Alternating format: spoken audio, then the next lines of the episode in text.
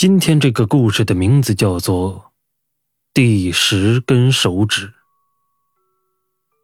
读补习班之前，我就是一个爱疯爱玩的混小子。而对于我这个性格来说，结局注定不会好到哪里去。高考落榜之后，我便洗心革面进了补习班，认认真真的准备考大学了。幸好所在的学校离家不远。步行十分钟便到，因此我便有了令全班同学羡慕的资本，那就是每晚上完自习后，我可以回家。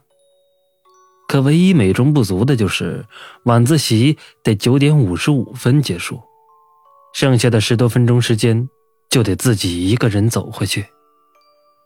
要说这步行十分钟也没啥，关键就在于回家的路上，除了校门口的两盏路灯。以及马路对面有家茶馆，晚上还有灯光以外，全是漆黑的一片。自己一个人走回去，也有点瘆得慌。细想一下，那是一年高考前的某个星期的某个晚上，我背着书包，一边回想今天上课的内容，一边朝家走去。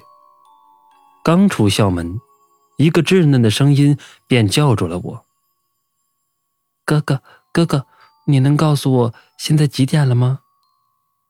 我回头一看，原来是一个大约七八岁的小女孩，扎俩小辫儿，穿着一身白色连衣裙，正埋头扒着手指数数呢。于是我便俏皮的说道：“小妹妹，现在十点了，怎么还不回家呢？是不是你爸妈在对面打牌呀？快点回家吧，别一个人在外边玩了。”嗯，谢谢哥哥。听他这么回答，我便转身继续朝家走去。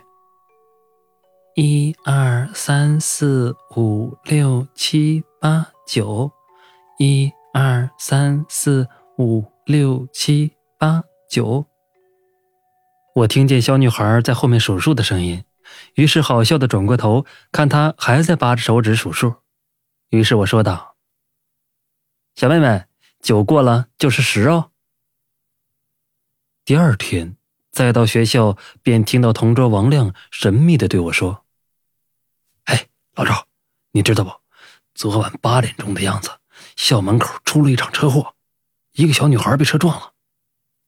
切，那么八卦干嘛呀？校门口那条路本来就不安全，出车祸很正常啊。”可王亮不甘的说道：“听说被撞的是个小女孩。”没几岁就给撞死了，真惨。没事你就多看看书吧，这马上就要考试了。啊，最后一句，最后一句，那个小女孩好像还是个残疾，听说手指头好像还少了一个。哎，真是太可怜了。说完，他就转身去复习了。晚自习终于结束了，我一踏出校门，就迫不及待的伸了个懒腰。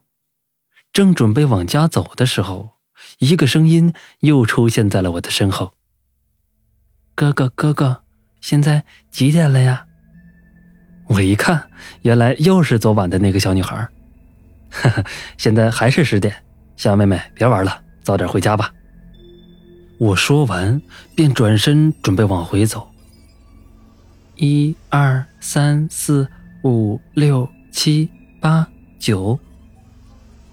背后又传来小女孩数数的声音，我正寻思着告诉她九过了该数十，可就在转身的一瞬间，我的表情顿时凝固在了那里。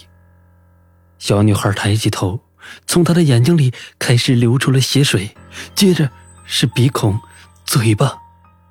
她盯着自己的双手，扒着手指头数着：一、二、三、四。五、六、七、八、九，原来他只有九个指头。顿时，我的脖子如同灌进了冷风，冷得让我直打哆嗦。我想大声喊叫，可喉咙仿佛被什么东西堵住了似的。想转身往回跑，可双腿已经不听使唤，矗立在那儿。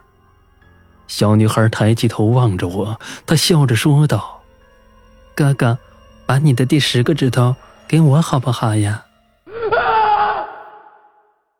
好了，这就是本期的故事，我们下期再见。